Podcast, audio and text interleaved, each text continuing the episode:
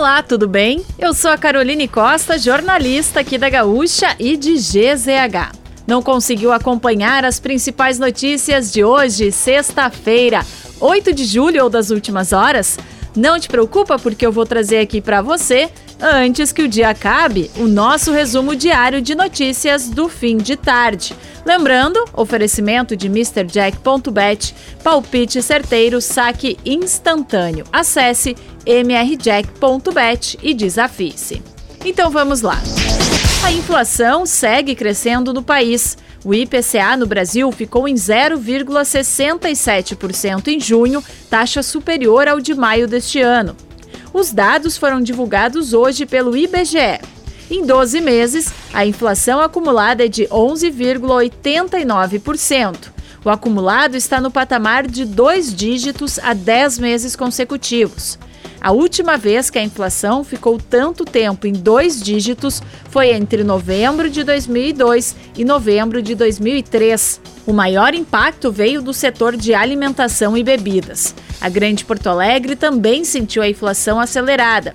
O IPCA fechou o mês passado em alta de 0,70% mas as projeções apontam para uma desaceleração no próximo mês, pois os efeitos da redução das alíquotas do ICMS sobre os itens essenciais nos estados terão maiores reflexos a partir de julho, como os combustíveis que já começaram a exibir queda. Ex-primeiro-ministro japonês Shinzo Abe morreu em ataque a tiros enquanto discursava em um evento político em Nara, cidade japonesa. Ele tinha 67 anos e apoiava a campanha eleitoral do Partido Liberal Democrata para a Câmara Alta do Parlamento japonês. Até a gravação desse episódio, a motivação do atentado ainda não foi esclarecida, mas a Agência Japonesa de Gerenciamento de Incêndios e Desastres confirmou que o ex-primeiro-ministro sofreu ferimentos no pescoço e no peito.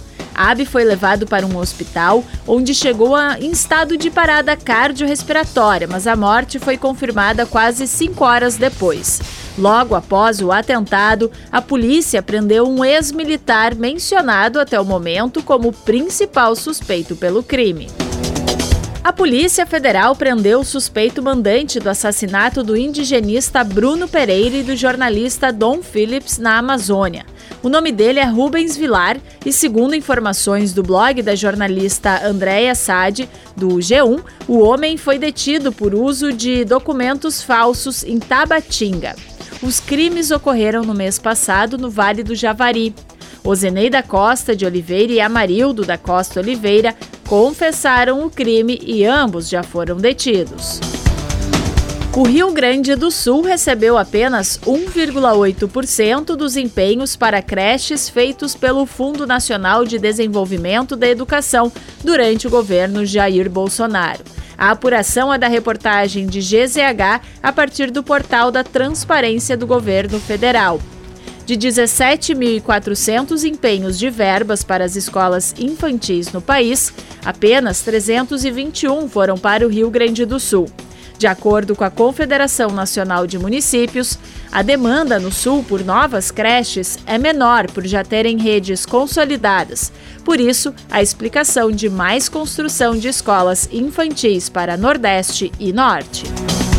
Estudantes dos cursos técnicos em Administração e Informática do Instituto Federal de Educação, Ciência e Tecnologia do Rio Grande do Sul, de Osório, no litoral norte, criaram absorventes sustentáveis e vão representar o Brasil em prêmio internacional.